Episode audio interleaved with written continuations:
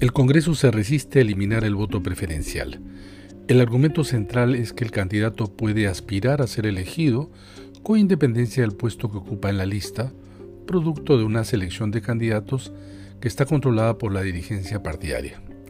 Sin embargo, los efectos en diferentes direcciones son mayores. Aquí tan solo eh, puedo dejar estos 10 eh, razones para eliminar el voto preferencial. 1. Desata una inevitable lógica fratricida, es decir, que cada candidato, al necesitar ganar más votos que los compañeros de su propio partido, debe diferenciarse de ellos convirtiéndose en competencia interna allí donde debería haber colaboración. Segundo, el partido político está incapacitado de desarrollar una campaña unificada en la medida en que cada candidato hace la suya, impidiendo un mensaje partidario claro.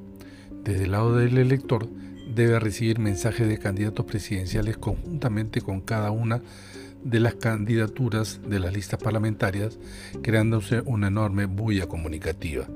Tercero, es casi imposible conocer el origen y el gasto de los recursos económicos de los partidos políticos, puesto que el candidato no informa o solo parcialmente sobre sus ingresos.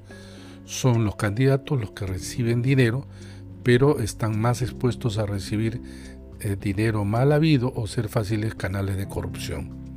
Cuarto, la lucha al interior de cada partido es tan intensa y competitiva por el voto que se torna imposible cohesionar a los candidatos alrededor de las propuestas programáticas, creándose una sostenida indisciplina partidaria. Quinto, se complejiza la labor del organismo electoral desde el planeamiento, elaboración de materiales, capacitación de miembros de mesa, información al elector, recojo y repliegue de actas, programa informático, así como el incremento del presupuesto. Sexto, se reduce la posibilidad de un parlamento paritario, ahí donde se, se, ha establecido el mecanismo de paridad y alternancia en las listas. Séptimo, la votación se hace más compleja para el elector, pues en vez de votar tan solo por un partido, debe elegir hasta dos preferenciales, tanto en las listas para el Congreso como Parlamento andino lo que crea varias combinaciones posibles, creándose a su, vez confusión y dificultando la labor de información de parte de la OMP. Octavo, de esta manera los votos nulos incrementan debido a los errores en el uso de este mecanismo de elección, incrementándose también las actas con errores materiales que cometen los miembros de mesa.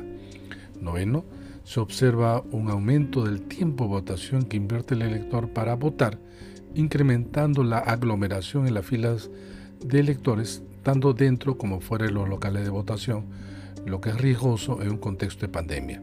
Esto a su vez tiene efecto en el escrutinio y la entrega de resultados, aumentando la incertidumbre de conocer la composición del Congreso.